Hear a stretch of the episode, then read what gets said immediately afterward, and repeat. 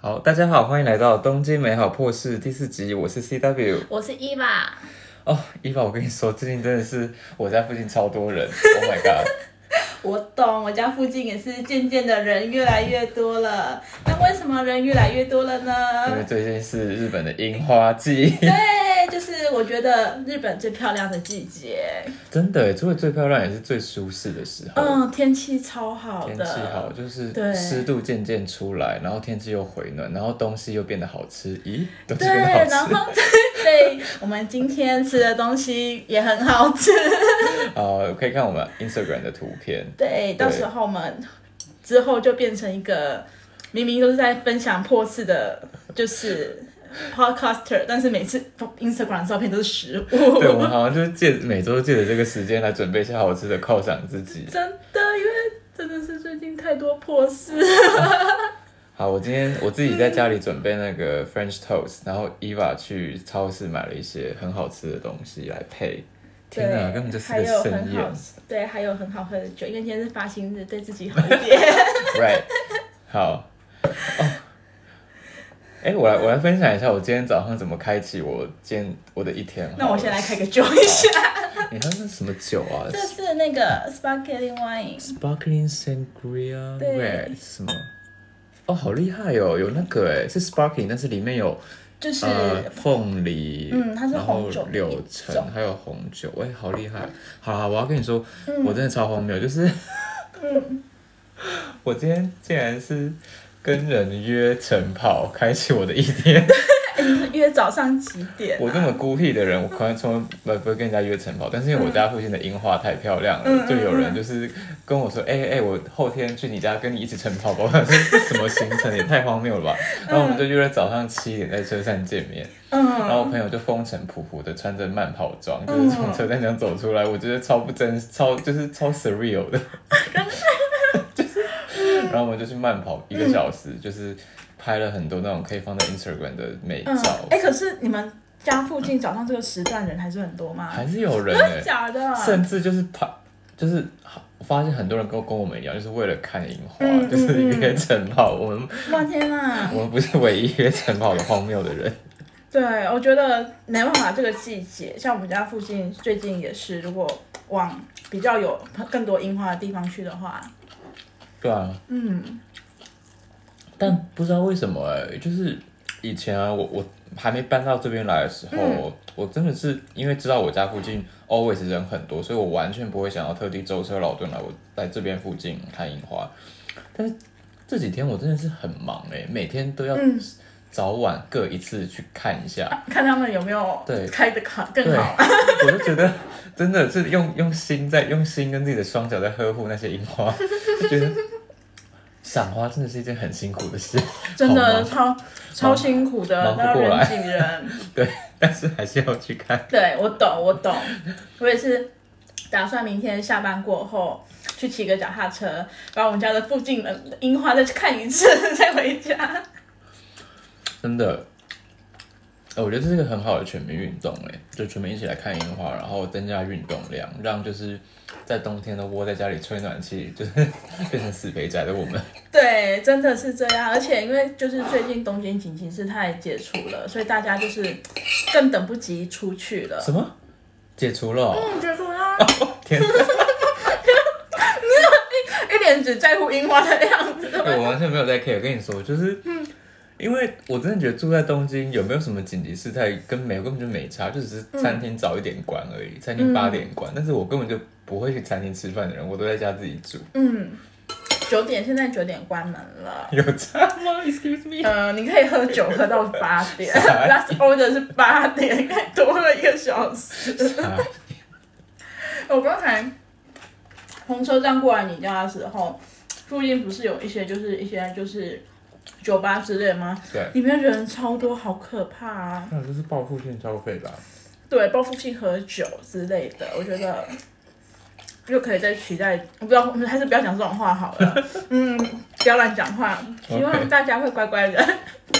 OK，春天来了，那哎，哦，话说最近我有朋友跟我说，他听了我们的 podcast，、然后突然很想要我来聊聊，就是我之前滑雪的经验，嗯，好，那我们今天就来讲讲滑雪的经验。对吧？现在这个滑雪季也刚结束，现在还是有一些日本的，就是山群山里面的雪场是可以滑的，但是那些雪都已经怎么讲，雪质已经很硬了，或是雪质不佳，就是你去滑就很像在那个刨冰一样。哦，那应该跟我在韩国的经验差不多，因为我没有在日本滑过雪，就只有在韩国滑过而已。对，就是嗯，我不知道你是几月去，但是现在日本啊，三月底四月初的雪已经就是，要不是很硬，要不就是呃湿雪，就是你完全很难去用那种 powder snow 去练技巧的那种。嗯嗯，好，但是呢，为什么我会开始滑雪？这其实也跟一个荒谬的约会经验有关。这个我可以大大方的讲，因为对方就是呃是听不懂中文的，对，不怕被人家讲坏话，不怕被发现。就是嗯。呃应该是一年前吧，二零二零年的年初，嗯。就我那时候在约会的对象，他是英文的呃母语人士，嗯然后他就他就说他从小滑雪滑到大，然后他来日本，他就是一定要去滑遍日本的各大有名的雪场，然后就托我去。我去之前我就跟他说，哦，我跟你说，我上一次滑雪是五年前我在交换学生的时候，我滑一次我就终身放弃了。你确定要带我去吗？他说没关系，我会。我会照顾你，我会在你后面跟着你什么的，确保你的安全。我说哦好，然后我也很忐忑，我不知道该怎么办。嗯因为五年前，呃，六年前了，就那个时间点是五年前。六年前我试的是那个 snowboard 雪板，嗯但是我那时候就去年他带我去的时候，我跟他是试一起玩那个呃，那叫什么 ski 双板，嗯就是最传统的滑雪场，你会看到那个两只脚分开的那一种 ski，、对，然后。我们就过去了，然后就到雪场，一切都很顺利，租雪衣啊，然后租雪具什么的。哦、b y the way，因为我那时候还没有想说要投资这个运动，所以我那时候连衣服都是用租的。嗯，听到租衣服是不是觉得很荒谬，但是哎、不会，我觉得很对。滑过雪的就会知道这很正常，因为嗯滑雪的衣服实在是太贵了。对，好，在这之前，我现在是有自己的雪衣啦。嗯你要不要猜一下我那个我的外套加裤子多少钱？我之前好像有听你们聊过，不是要三四十万吗？这么快太夸张了，没有吗？雪衣三十万没有人要滑了，真的吗？没有那么贵吗？没有啦。对不起，我只有租过而已。我要被发现不懂行情，那多少钱啊？你猜啊，它就是衣服嘛。所以会更便宜吗？裤子加裤子加那个衣服，对，它不是什么钻石铠甲，它就是衣服而已。好加起来那应该也要十万块钱吧？哎、你你超会猜的，对，差不多吧我的？我的对，是买的是九万，嗯。但是嗯，我后来觉得就真的是一分钱一分货哎。你在雪场里面的，你在滑雪时候的表现啊，嗯，然后整个温度的那个造成的舒适度嗯。啊、湿度什么的，真的就是跟你的装备有很大的关系。对，因为我那时候滑雪的经验就是去用那种用租的，然后其实我那时候觉得滑雪很冷很辛苦。对，对，那其实实际上像你就是穿到就是有有属于自己的雪衣，还会有这种情况发生吗？不会，我跟你说，穿雪衣在雪场里面真的超级舒服，就是嗯。你根本就是你就是在雪场里面翱翔，但是你身体是暖的，你哦完全不会觉得冷，你有时候还会觉得哦好热哦，天哪，我要把里面的 fleece 脱掉。啊，真的会这样子哦，嗯。我真的就是里面只穿一件运动内衣加我的滑雪外套嗯，，That's it。哇，所以其实这对，真的这买投资是很必要的。对买到好的欢这个雪衣运动的话，对买好的雪衣真的就是带你上天堂。嗯，好，我们继续讲一下你的经验。哦，对，嗯啊，雪衣可以再讲一下，啊就是 对我很多朋友都觉得我很荒谬，为什么花这么多钱买雪啊，我觉得很正常。但是是我价值观怪怪的吗？不是不是，但我后来就我跟他们说，呃，我买的雪衣有时候也不一定就是只能在滑雪的时候穿啊。对，我是买那种就是造可能设计感比较好的，嗯，然后可能冬天平常要下去 Seven Eleven 买个东西也可以穿下去，而且超好用。就是里面、嗯我真的觉得里面可能穿一件或者什么都不穿，然后就照一件雪衣，嗯，滑雪衣，然后可能外面气温是什么四五度，我觉得都可以撑过去。对。而且其实好一点的品牌的那种就是羽绒外套的话，也差不多是十几万这个价格啊。那对啊也是雪衣加雪裤，加起来才十万，那很我觉得很合理。对，对，而它就是让你在那种可能没有人可以救得了你的时滑雪场里面的情况，会保你一命。我觉得对对啊，是很很 OK 的投资啊。嗯好，继续回到我刚刚讲的荒谬的约会行程。我那时候跟他一起去呃新细县的一个滑雪场，叫做卡古拉，嗯它写的汉字应该是神乐，嗯，对呃，神明的神，快乐的乐。对，然后我们那时候一上去哦，我就整个我刚穿好那两两只 ski，我就整个人就是一直尖叫啊，然后就滑到 就是滑到直接下去跌倒，嗯然后他就在远方看着我，想说嗯，这个人在冲他笑那种脸。我说妈的，你就是他没有教你对吗？我那时候就他不是说他要教你对吗？对对，妈就是一到一到雪上，他全部都忘光光，嗯就忘记这个誓言。好，呃，真的还蛮生气，因为我那时候就是去第一次去滑雪的时候，那我们那时候。我觉得滑雪其实是一个，如果对于一个初学者跟一个上位者来讲，真的是一个很棒的约会行程。因为上位者在教初学者的时候，就是会看着他，然后扶着他，然后你要扶着他的腰，这样一起滑下去。至少我那时候学滑雪的时候经验是这样子的，那他完全不太理，对啊，而且我那时教练超帅的，我就跟我朋友说：“天哪，我好心动啊。”我怎么这么开明啊？对，然后他那一整天，他那一整天，就真的是我一直跟他说我要怎么，我到底要怎么 balance，他就说你就看旁边那个妹妹啊，嗯，她当然不会讲的这么 local 了，但是她应用英文讲的口气是这样，你就看那个妹妹，你看那个妹妹这样滑，嗯。就是她用八字刹车下去，你刚才学她学她，你就会了，我就 我好，我很努力。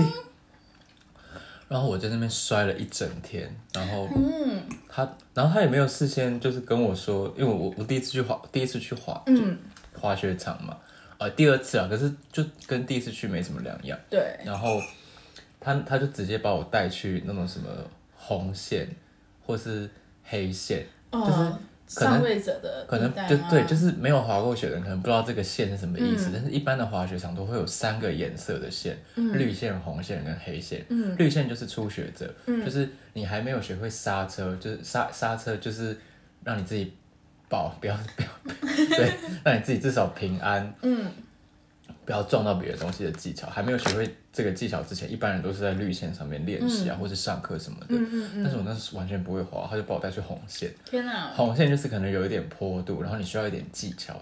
然后黑线就是最厉害的那一种，你就是要非常有技巧，就是上级者才可以去的地方。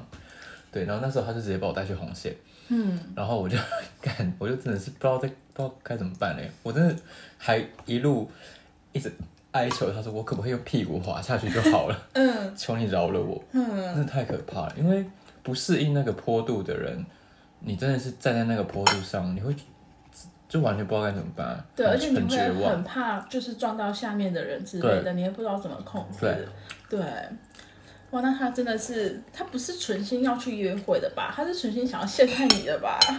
没有，我觉得他他真的就是怎么讲？我觉得这个叫做知识的诅咒，哎，哼，就是当你呃有有兴趣的人可以去 Google 一下这个名字，知识的诅咒就是。当你太熟悉一个东西到你已经习以为常的境界的时候，嗯你会不能去理解，就是为什么别人不能理解这件哦事情。嗯，他可能觉得说啊，这不就是很简单，脚开开合起来就可以滑下去的事情，这样子吗？对，就是可能像就像是你今天在台北街头，你遇到一个中文母语者，嗯讲台湾口音的中文母语者，嗯然后你就是可能跟他聊起注音，用注音符号解释这个东西怎么讲，他就说啊，什么是注音符号？嗯，你就很纳闷，为什么有人会懂不懂注音符号？这种纳闷，哦，对对对对对，这种纳闷感，嗯，他那时候就是这样。然后就觉得，哎，你滑过雪了，你怎么会不会滑雪呢？这样子的感觉。对，但是我我第一次滑的是 snowboard，、完全跟 ski 不一样。对啊，然后 snowboard，我那时候根本也是滑的哩哩啦啦的，滑一天就厌厌很厌世就放弃了。啊，对，反正那就那就是非常狼狈的一天。然后我还在跟他搭缆车，所以一直跟他说 “Oh my god，谢谢你刚刚救了我”什么的，我觉得超可怕的。嗯，我也不知道，就是从那一天之后，他是把我看扁了还是怎么样。反正之后我们就，他下周就冷冷的跟我说：“哦，我跟你说，我下周要自己去滑雪。啊，天哪，你被抛弃的那种感”觉。车，哎，可是你后来是怎样的契机，又让你就是重拾滑雪这件事情啊？我觉得，我觉得那一次就是第二次滑雪的惨痛经验，又让我心里有更多的创伤，你知道吗？嗯但是后来应该是要感谢我一群就是在这边的好朋友，哼他们就是很爱滑雪的一群人，嗯。然后他们就拖我去滑雪啊什么的，就说这个也是一个值得的投资啊什么的。嗯。然后我说好，就是啊，我因为我那时候毕竟也是先买了一些小比较便宜的装备，嗯嗯嗯。像比如说什么我的护目镜啊，或是手套什么的，嗯嗯。头盔什么的。然后说好好，算了，那反正就去一个那种两天一夜的去玩一下也无所谓。嗯，然后就去了，然后就发现，我就觉得妈的，我上一次就是在滑雪场这样，有种被羞辱的感觉，你知道吗？对 然后觉得我一定要从，我一定要自己把这个东西练好，然嗯后才可以把那个约惨痛的约会阴影抛诸脑后。然后我之后就真的是疯狂去滑雪，然后我去年年底的时候，我就还飞去北海道滑一个礼拜，哦，就是年始年末的时候，吧？对对对对对，从圣诞节开始滑一个礼拜。嗯然后年初我又断陆陆续续去各种地方开车去啊，搭新干线去啊，去滑。对，反正这段期间冬天的时候，就是你每次跟我讲你的行程的时候，我听到就是哦，我要准备去滑雪了，对，真的超方便。又要去滑雪了。对，我这个 season 大概滑了六七次吧。我天呐，超多次的。对，但是也蛮开心，就是嗯我后来发现，其实我我真的是很喜欢滑雪，我不敢说我是什么神人，嗯。但是我后来真的就是每到一个滑雪场，我就跟我朋友说，哎、我要去滑黑线，我要去挑战黑线，嗯嗯看黑线是怎么样。嗯。就我后来就越来越觉得说，哦，其实好像在台湾骑习惯机车的人，嗯，滑双板滑雪会有一点天分哎。就会比较容易控制那个，因为像你脚并起来，就是像骑机车刹车的那种感对觉。对，对有一点点就是那个嗯。作用力、反作用力，对。还有那个呃倾斜身体的一些嗯原理啊，就我觉得其实有一点像。对，因为像我这种运动白痴，其实第一次去滑的时候就就是控制那个速度啊、踩刹车什么之类的，都学的还蛮 OK 的。Oh my god！哎、这个熏鲑鱼好好吃哦。对吧？真的，这个是虽然是那间超市最便宜的鲑鱼，但我觉得它真的很好吃。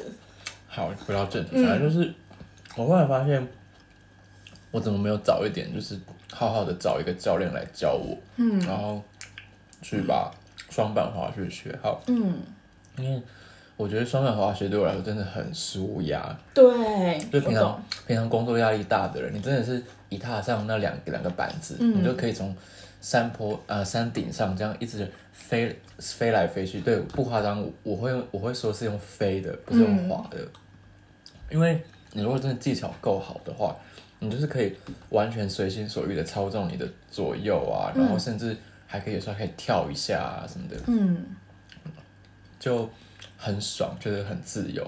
天地之间没有人可以限制我，我是一只自由鸟。哎，那你滑雪是后来谁教你的啊、我我是真的有撒一些银子诶，哦，真的、哦，我没有去请教练？我有请过三次教练，哦我第一次请教练是在呃新系那边的某一个滑雪场，然后我就有请一个日本人教练，嗯。但是我觉得可能就是因为嗯，我觉得不是语言的问题，而是。呃，怎么讲？我们从小学习体育方式的不同，嗯就是我发现这种东西好像还是就是引用你小时候上体育课的一些名词啊，或是物理课的一些讲的东西来讲，嗯你会比较好理解。嗯但是那时候那个日本人的阿北就一直跟我说，哦，就是小学体育课不是都有教这个吗？你应该知道啊。我不知道啊。我又不是日本人，傻眼。然后我之后就就对我还是要找台湾人。嗯 对，然后后来我找台湾人，真的每一个人，就是他们都跟我讲的，我觉得非常好理解，就是因为，呃，我觉得要把滑雪学好的话，你首先在脑袋里面，你就要有一些模拟，嗯模拟的怎么讲，模拟的一些画面吧，然后嗯你可以可以让你很清楚明白那个原理的嗯一些知识建构吧，我觉得都是来自于小时候上物理课，嗯。或是体育课的一些知识，就是什么作用力、反作用力啊、摩擦力啊、什嗯么嗯嗯。地心引力什么之类的。嗯。然后我真的觉得，呃，跟台湾人老师上课，然后我再把我自己的理解，呃，整理成我自己的话语讲给他听之后，这样这样一来一往，其实就真的是帮助我在滑行的时候，可以时时刻刻注意到一些很细微的嗯要修正的点，然后越滑越好。然后我之后真的是，嗯、就是有点倒吃甘蔗的感觉，所以我就很愿意花钱。然后我最近一次花钱请教练是，我花两万日元嗯，请他帮我上两个小时，就为了雕一个技巧。怎样的技巧啊？呃，就是不用刹车的方式，嗯。然后完全用那个滑雪板的刃面，嗯嗯嗯，然后就是滑过去，我真的还蛮难的哎。就那个叫 carving。嗯，对，然后一般因为你滑双板的话，速度会太快，对，所以很多人都是边刹边滑嗯，zigzag 左右左右这样。可是那个 carving 那个技巧就是你不用 zigzag，而是你去、对你去给那个板滑雪板面嗯施加压力，对让它变成一个。对，就是 carve，它让它变成一个弯曲的滑雪板。对那弯曲的滑雪板，它的刃面贴在雪上，那你人也会自动就是滑转弯这样。对，那时候我那时候去学滑雪的时候，我教练有教我，那他这一招是太强了吧！对，但是他教我的目的是说，如果你觉得你要撑不住的时候，讲就赶快这么做，你就会整个人倒下，然后你就会停下来，就没事了。哦，对，对他那时候是这样跟我教的，因为毕竟我是滑过一次，就不太知道那时候就是保命要紧，对我来讲就是保命要紧。哎、紧。真的真的，就是、嗯，可能有些听众没有滑过雪，很想从就是等疫情嗯、结束，或者是可以我们可以在这旅行的时候来日本滑雪，但真的滑雪是一个蛮危险的运动，对，很多人就是在雪上常常消消失失在失踪之类的，或者是嗯。撞到树啊，然后骨折啊什么的，就是真的是呃层出不穷。每年到冬冬季的时候，一定会有新闻说什么哪里哪里的滑雪场有人失踪，或是对。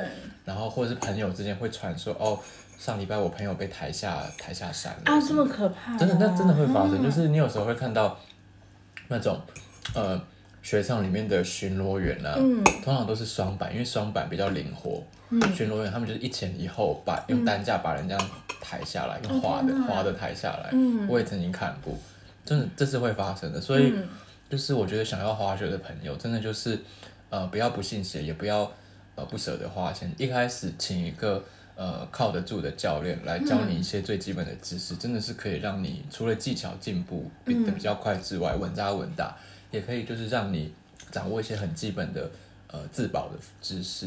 嗯。那都那我觉得对于这些事情来说，那都是小钱。对，我觉得如果是真心喜欢这个运动，想要投资的话，我觉得确实需要做这件事情。哎，对啊，对，哎，那你，我突然间刚才想要问到一个问题，让我喝口酒，我就忘记了，那你是喝了什么孟婆酒吗？还是什么？傻一点马上就。失去。哎，我要问什么啊？那我想一下。滑雪相关的吗？嗯，滑雪相关的，但我突然间就是真的一时间失忆，金鱼脑。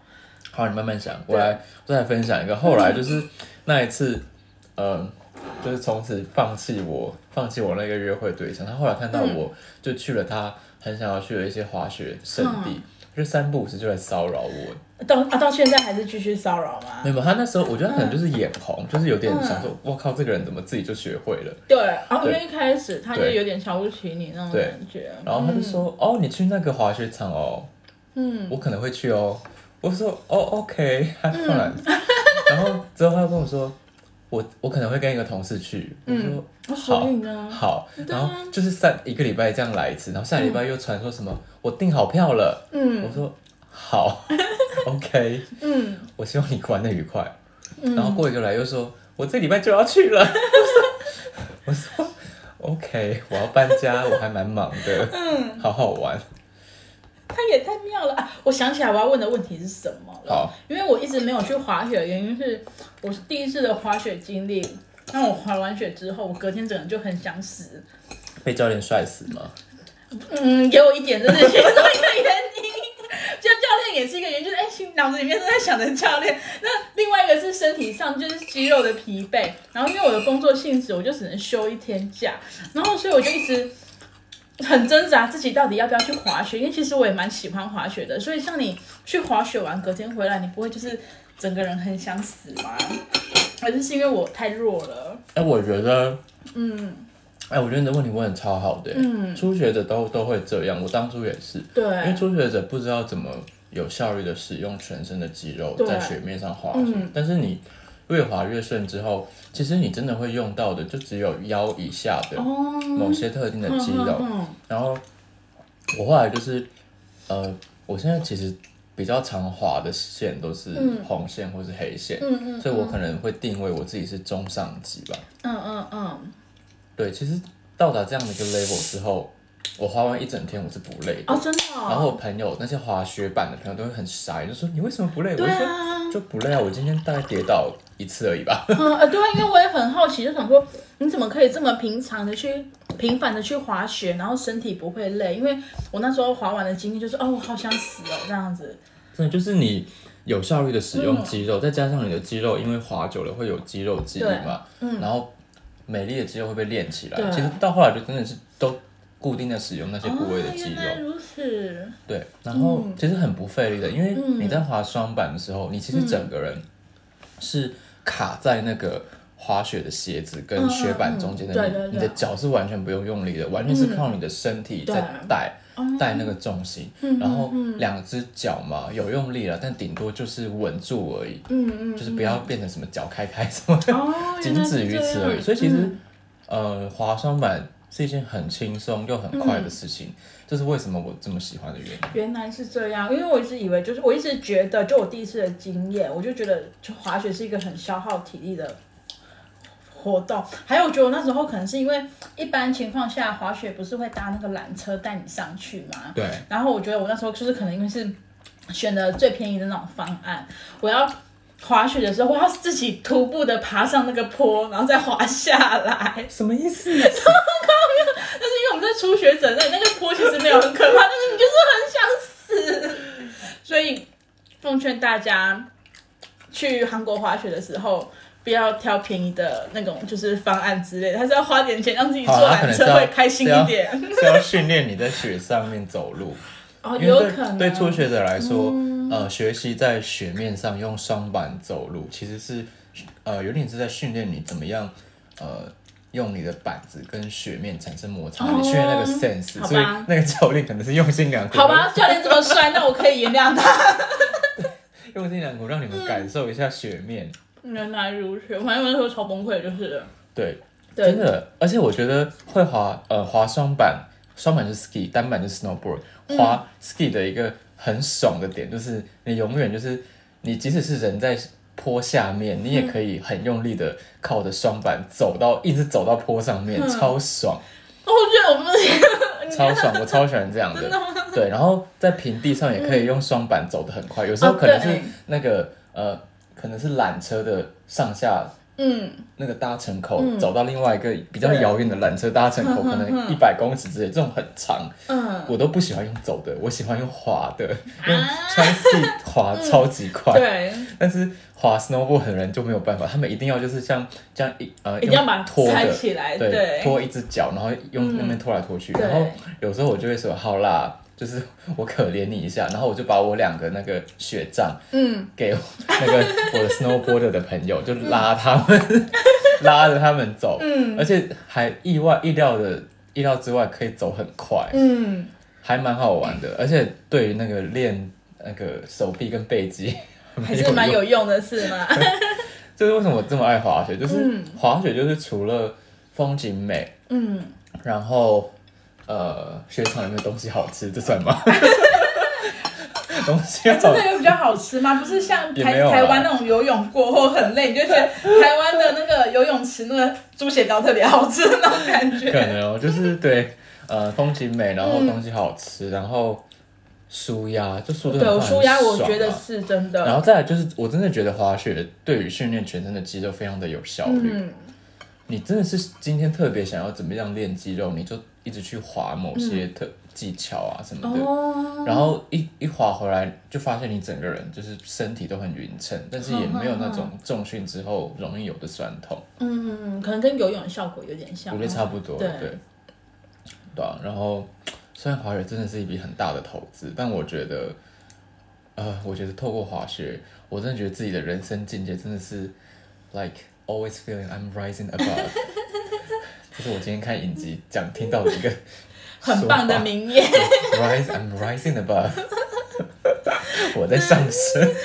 那哎、那像这样子，你像你这么喜欢滑雪，那现在进入春天了，你会不会就是有点想念就是滑雪的季节，还是觉得说现在的春天更美丽，让你的心情更好啊？都有哎、超嗯，但是我在考虑，就是以后我们当我们可以在出国旅行的时候，嗯，我会想要春天、夏天飞去南半球滑滑看、欸，澳洲之类的。哎、其实我在澳洲没有滑过、哎，我觉得我还蛮可惜的，我就没有在澳洲做过这件事情。之后纠团，对我其实还对，或者是去纽西兰也好，我觉得就是在澳洲所有的极限运动我都做过，就唯独滑雪，我不知道为什么我那时候没有去。就可能头磕坏去，或者是在在韩国的阴影太可怕了，可能想到自己去滑完雪回来还要上课，就就算了算了，先不要。了。对，但真的是，嗯，嗯，怎么讲？拿我最近教我朋友的一个例子来说好了，我朋友就他就完全不会滑嘛，然后他就跟我一起去滑，然后我说我保证我可以教你没有关系，然后我就教他，然后他在上课之前就一直说什么我们可以尽量减少跌倒的次数吗？我不想跌倒。我就说哦，你放心吧，你一定会跌倒，哎、跌倒对啊这没办法我说你一定会跌倒很多次，对，就像去溜冰一样，你就跌倒很多，次 他。就吓到，你知道吗？他说啊，可是为什么你们看起来都这么轻松？我说因为我以前也跌倒过很多对次，啊，就像你小时候骑脚踏车，没有人就是一起就会，你就是一定要跌倒摔破皮几次，你才会知道怎么样协调你的小脑跟你的身体的肌对，一。定是的。我觉得，只是在滑雪地上跌倒还好，没有那么痛苦。我觉得溜冰的时候跌倒才是最痛苦 Oh my 的。god，对，嗯，哎、对，所以其实如果现在在听的听众是没有滑过雪，想要滑雪的话，其实我个人建议是，呃，你之后如果要尝试滑雪的话，你一开始可以先不用投入这么多的呃资金在你的装备上面，都用租的，然后就去一些呃比较交通比较方便的地方，嗯。可能买买那种外国人专用的嗯。JR Pass，然后去一些什么新系啊、长野那种很好去的，然后去呃先狂摔个好几天，对啊越摔你越懂，之后你就可以再看看你是不是喜欢这个运动，然后再考虑要不要购入装备，或者去一些比较厉害的滑雪场。哦，讲到厉害的滑雪场，Oh my god，我这个 season 去了那个长野的白马。哦，这个很有名。那边就是一九九八年的冬季奥运的地方，嗯真是超可怕。就是我们刚刚不是讲到滑雪的那个线有分颜色吗？嗯最低到最高的 level 是绿、绿线、红线跟黑线嘛。嗯，我跟你说，白马那边的红线就是其他地方的黑线，我天啊，有够狠！超可怕。我们那时候就想说，哎、为什么这边的红线哼滑一个上午就比别的地方滑一整天还累一倍？嗯嗯嗯怎么回事？然后后来才发现，哦，好像这边的红线有一点陡哎，就是滑到已经嗯不知道自己在滑红线还是黑线。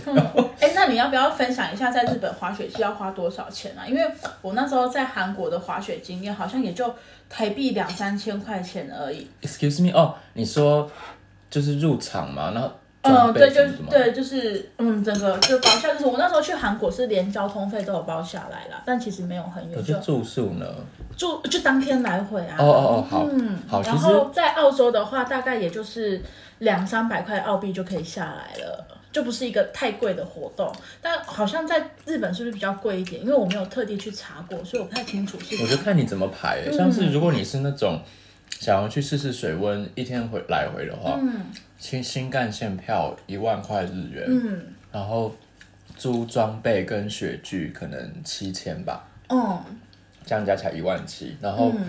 雪票五千吧，哼抓宽一点，这样就两万二，嗯。然后吃个饭算三千好了，两万五，嗯，差不多是这样吧，那其实跟澳洲差不多，两万五，呃，差不多台币多少？七八千左右。其。实对，要跟澳币差不多。